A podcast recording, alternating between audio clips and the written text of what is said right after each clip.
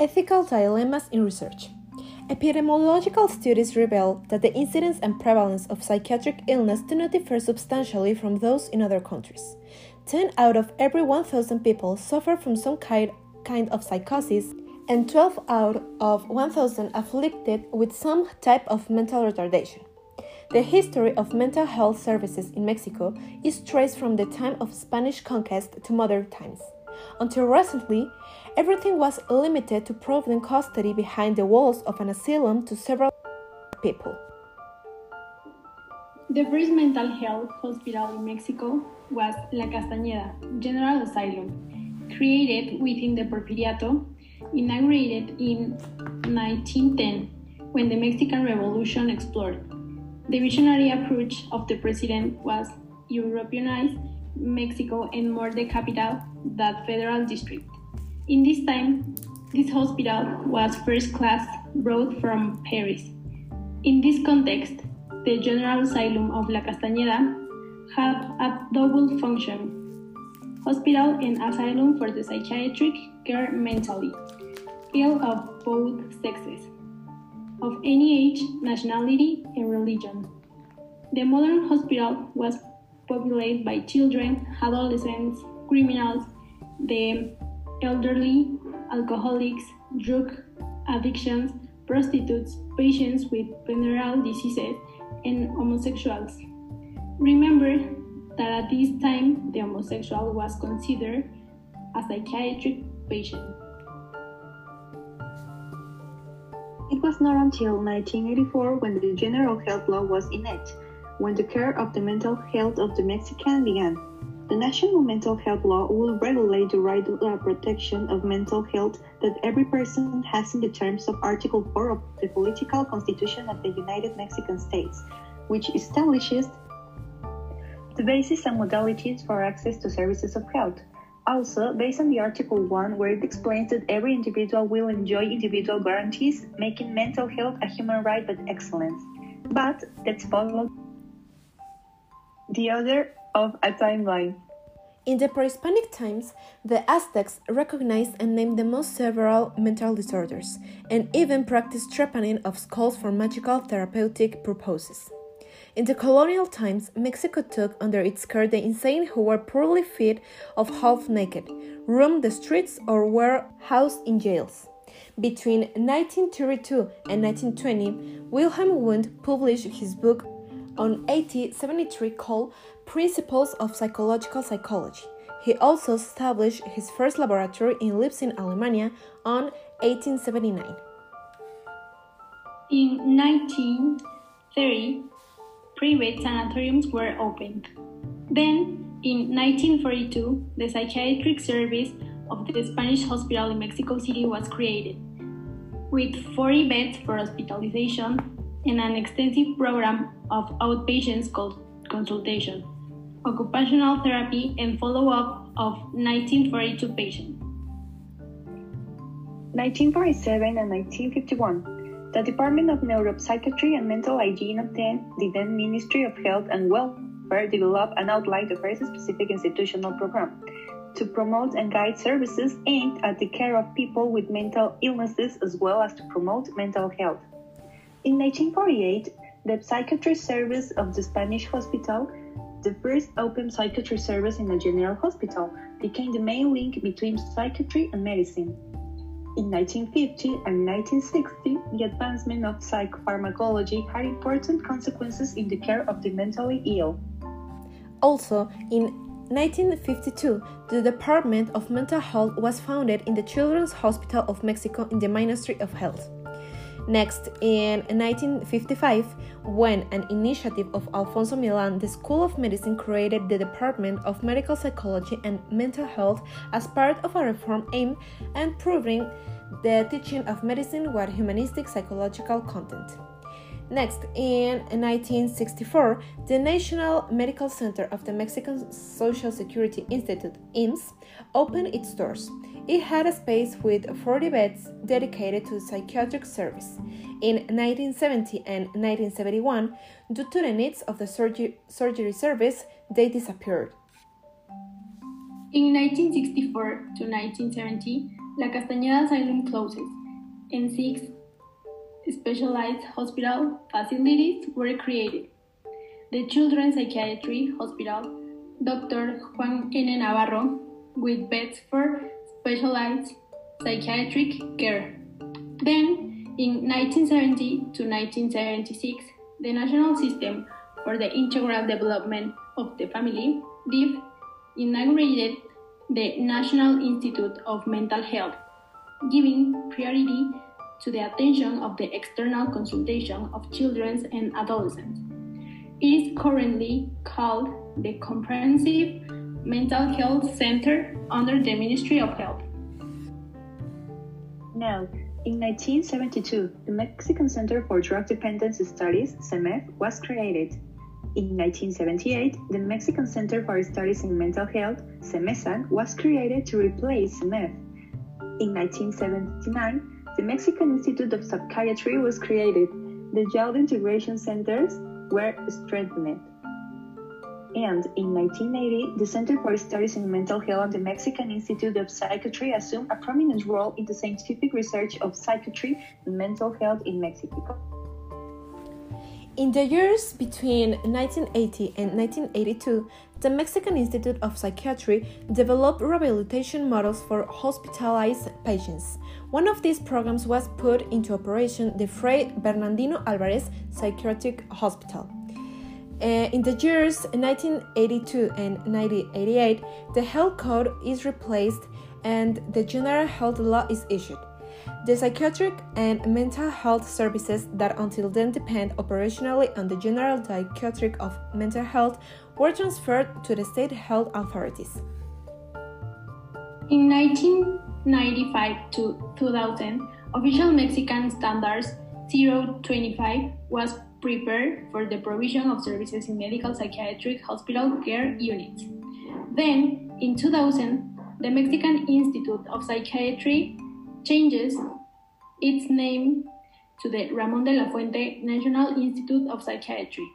Finally, in 2001, a mental health program was created. Despite the fact that bioethics emerged at the end of the 20th century, the committees still do not have the sufficient weight that they should have in psychiatric hospitals. It is necessary that they be officially recognized before the Constitution as such and make the concept of health a specialized system, giving it required importance. Currently, the welfare state and mental health in Mexico are in charge of the social security system that looks after private interests, bankers, and politicians without politics. However, for many benefits that mental health has had in Mexico over time, the literature shows us how it has taken a high cost to position ourselves in a current place through ethical dilemmas, which we still face. For example, within the historical archive of the hospital, we found two cases in particular. The first is that of Sara Santos, arrested in Mesones Street in 1910, a woman of 80 years old Mexican, arrested for wearing a red and black rib stockings, white satin blouse, rib in front. Given an immoral show of wrists were poking out. Doctors, in their attempt to discern madness, they observe no longer the mind of the accused, but its external appearance. As happened in the second case of Serafina de la Peña, a 25 year old prostitute of age, accused of spitting two officers in the, in the face in the year 1990 who died of intestinal infection. The patient had the following symptoms droopy eyes, paleness, lack of appetite and sleep, violent character, and asocial. The diagnosis insanity. How this can be considered that way? Under what judgment or justification? Another one can be seen in the practice of treatment. The life inside a psychiatric hospital, where there seems to be a humane treatment, where there is not even called a psychiatric hospital, but a madhouse. And of course, it does who had been in there were criminals, prostitutes, adolescents, orphans, and any person who simply under no criteria was considered crazy, or people who were simply judged because they were not accepted, and so much more. Then come to the normal Mexican officials, which are regulation and techniques that are intended to guarantee services that comply with parameters for certain processes in order to protect life, safety, and environment. But here is not of them. The Code of Criminal Procedures at the federal level, in its Article 495, says as soon as it is suspected that the accuser is crazy, idiot, imbecile, or suffers from any other mental weakness, disease, or anomaly, the court will order examination by medical experts without prejudice to continue the procedure in the ordinary way. If there is a well founded reason, it will provisionally order the confinement of the accused in an asylum or in a special department. Can someone explain us that? What kind of language is that? Are those the correct terms to address a person? Is that the way to take care of their dignity? In 1724, a little bit after the Salem's witch hunting, experts started giving explanations that mental illness were the product of demoniac presences. But after this superstition was broken and science advanced, during the end of the French Revolution, there were a lot of people that started suffering of mental illness, and experts in those times called them lunatics. Kind of funny, but not very nice, isn't it? Here's another one 1893 year when the lack of information didn't help at the time, and experts called the most common psychiatric disease dementia praecox. Nowadays, we know it as schizophrenia. Now, this is really insane. Forgiven the redundancy, just in 1948, lithium carbonate was started to use the control and handle bipolar disorder, a kind of depression, maniac depression, in fact. What? This just freaked me out, but not as much as that in between in 1976 and 2000. The University of Bologna used electroconvulsive to treat a bipolar and psychoaffective diseases or the practice of trepanning skulls for therapeutic purposes. This only made me feel inside a horror movie. Really, I feel scared. See, I'm shaking. Thanks to William James in 1842 to 1910, he was the first of the explaining how the psychology should operate according with evolution and the characteristics of the organism. He explained literally how humans function with the world, how they adapt and react with the environment. A little later, Sigmund Freud and his psychoanalytic theory between 1856 to 1939, who worked with hysteria and neurosis. He said that the mind could be explored through dreams for analyze and explored exploration. How did he also analyze his patient? Easy, through their experiences of and expressions of them. Everything seems to take another more human way at this point, but there were even disputes between the authors of the literature that we know. Wundt experimented with external stimulus to interpret and analyze them. Koffka, Köhler, and Wertheimer were three unknown psychologists who introduced a lot of Gestalt terms and its real nature and helped to start understanding internal experiences. Behaviorism came into with Ivan Pavlov with a learning behavior through determined conducts, answering to some stimulus that in their beginnings was commonly used and practiced on animals. Carl Rogers introduced his own particular method on his clients and they seemed to have the best intentions, but there came a point where science was the most wanted with the human being as the object of study to be understood. There was, there was no human treatment, like in Albert's case. There were no agreement. Each of the affirmation worked under different techniques, schemes, and strategies, not which one unethical for the patient. And it's not until today, when the mental health is understood as the state of well being that a person experiences as a result of its good functioning in its cognitive, affective aspects and behavioral, and ultimately the optimal development and their potentialities in the individuals for coexistence, work, and reaction, and not only the absence of disease. In 2017, the OMS defined mental health as a state of well being in which the individual is aware of their own abilities, can cope with the normal stress of life, can work productively and freely, and is capable of making a contribution of this community. But why those are considered ethical dilemmas? First of all, what is ethics and values and morals? Ethics are understood by investigation and analysis of moral principles of dilemmas, by the aspirationals to clarify the core sets of related values of the profession, and by delineate acceptable and unacceptable professional behavior. But not just that, also, it focuses on the highest ideals of human, like behavior, reasoning, intentions, and consciousness. With this, ethical changes inherent in professional practice that we can perceive in the ethical standards, not knowing the existence of the ethical dilemmas, or despite proper knowledge and awareness, lack of strength and resist to do right things. Also, values are individual beliefs that motivate people to act one way or another. They serve as a guide to human behavior. Generally, people are predisposed to adopt the values that are raised with. People also tend to believe that those values are right because that they are the values of their particular culture. Ethical decision making often involves weighing values against each other and choosing which values to elevate, and that's why conflicts can result between people when they have different values, preferences, and priorities. And let's not forget morals. There are the prevailing standards of behavior that enable people to live cooperatively in groups and also refers to what the society sanctions as right and acceptable. But we understood most people find difficult to act morally and follow society guidelines. This is why the question arises. But what rights does the patient have? Are they really protected by law?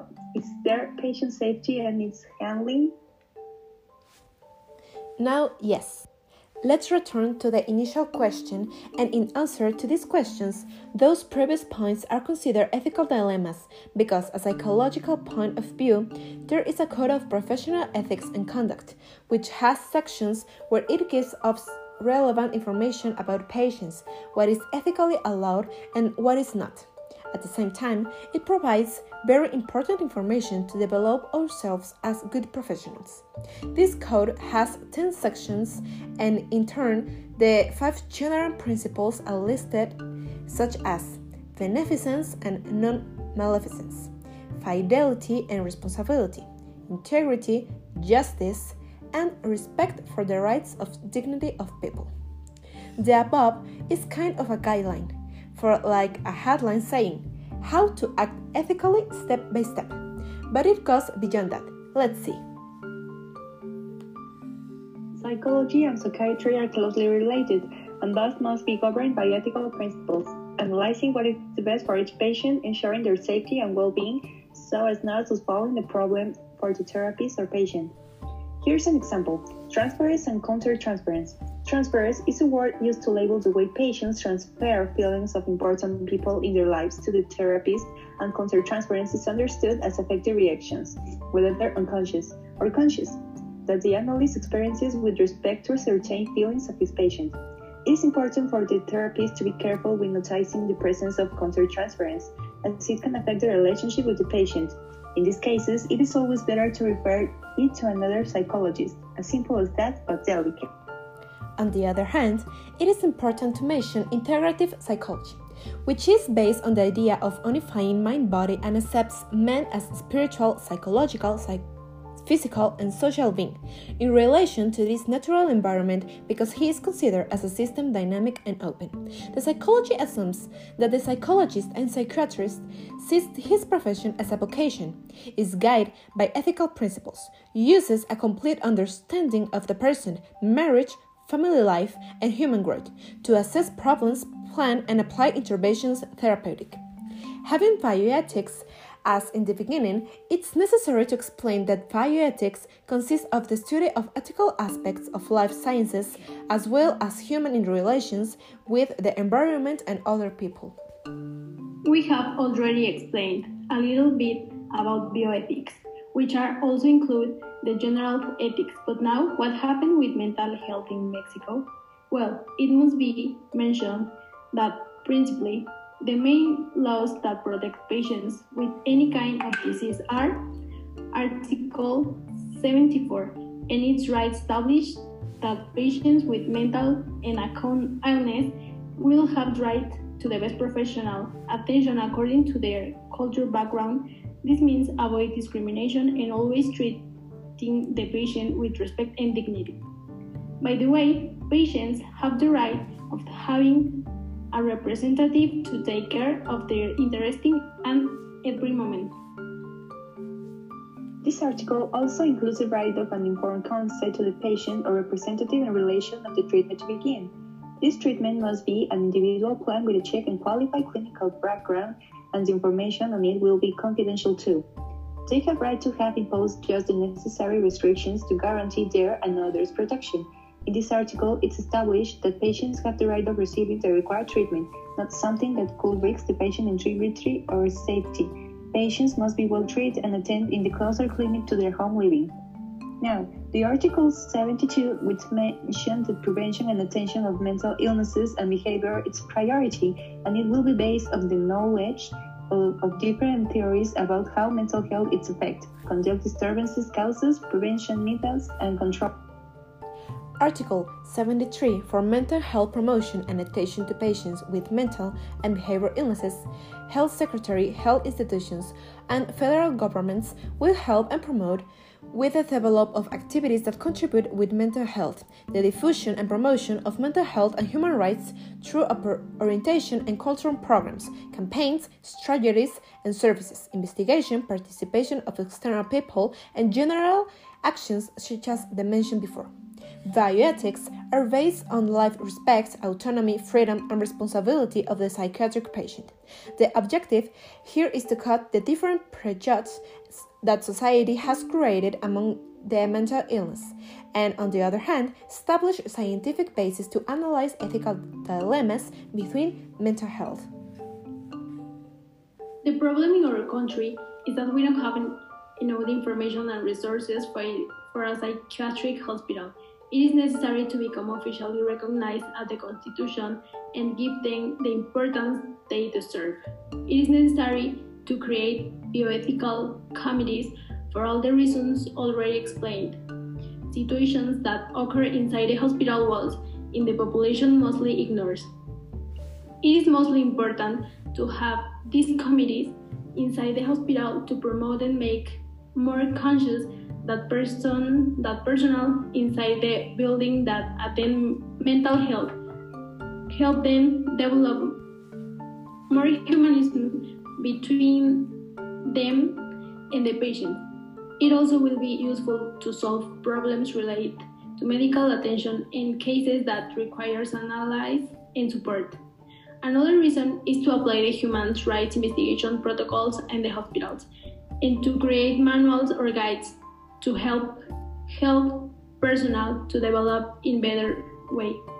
These manuals and plans are based on the professional ethics and deontology and the coherence between the thinking, feeling, and saying. All of these aspects are mentioned in the Article 41 of the General Health Law. As the last detail, the legal nature Inside the hospital, there is balance and independent organism, with its clear and objective to safeguard the fundamental rights of the people through a personalized attention model focused on the good practice, general status, identity card, and organization manual. This organism must be ethical and transparent through revisions, analysis, reflection, deliberation, resolution, and recommended informs related to medical practice and assistance. It needs to be focused on assistance and its service, administration in conferences and proposals, training in professional formation, investigation, and teaching and diffusion of information. Now, supposedly, there is in Mexico a general mental health law which establishes every right, basis, access to health services, and modalities people have based on the fourth article of the Mexican Constitution. And at the same time, the fourth article is based on the first article is based on the first article of the Mexican Constitution, which establishes that every single person will enjoy of their individual guarantees, allowing call mental health as a human right. To have quality of services for the patients, it's necessary to regulate basis and warranty to access to mental health services, focusing on patients' human rights and bioethical focus on the medical-patient relationship. Establishing mechanisms for prevention, evaluation, diagnosis, treatment, rehabilitation, and promotion of mental health will be necessary too. Defining those mechanisms to promote the participation and development will help to create a new program to relate bioethics and medical patient ethical boundaries. As well, relate to the mental health, there is a Mexican rule called Rule 045 which takes into account considerations that include education in health, familiar planification services, medical equipment, pregnancy attention, prevention and control, surveillance, treatment, epidemiological prevention, violence, environmental health, protection, human blood for therapeutic objectives, therapeutic accompaniment, first level attention, medical psychiatric atten- attention, psychological attention, enforcement bank, mental health center, independent departments, detection and handle of cases among community, clinic psychological evaluation and laboratory exams, protect homes, hospitals and hospitalizations, workshops, urgency units, and hospitality transitions. To apply correctly the ethics within the professional staff and patients during the clinical practice, evaluation, and treatment, there are five recommended APA Science Directorate, which are the intellectual discussion of the property in a friendly speech to avoid disagreements, the consciousness of the multiple roles during the professional practice to avoid harm to the others, to follow the informed consent rules that are detailed in the APA Ethics Code, we must respect the confidentiality and privacy of the patient or client and always keep present the ethics resources in the daily perform. For the last decrease for correct psychoethic, there are several postulates, where it's established that the patient has the right of the most recommended treatment of a specific specific problem or issue. The client has the right of disposing of their own therapeutical service and pay a reasonable quantity of emergency cases. Also, the client has the right of a therapist's interest in the improvement of their interest and well-being. As well, be informed about the information of the therapist he has chosen and or assigned. Also, the person can consult another specialist with copies of the original diagnosis. The client has the right of privacy, confidentiality, repair of damages if it is required, and damaging of others related to the client.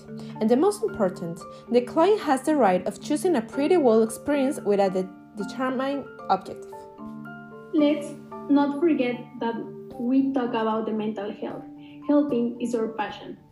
Therefore, by way of conclusion, mental health in the population is a phenomenon that is intimately determined by social, environment, biological, and psychological factors.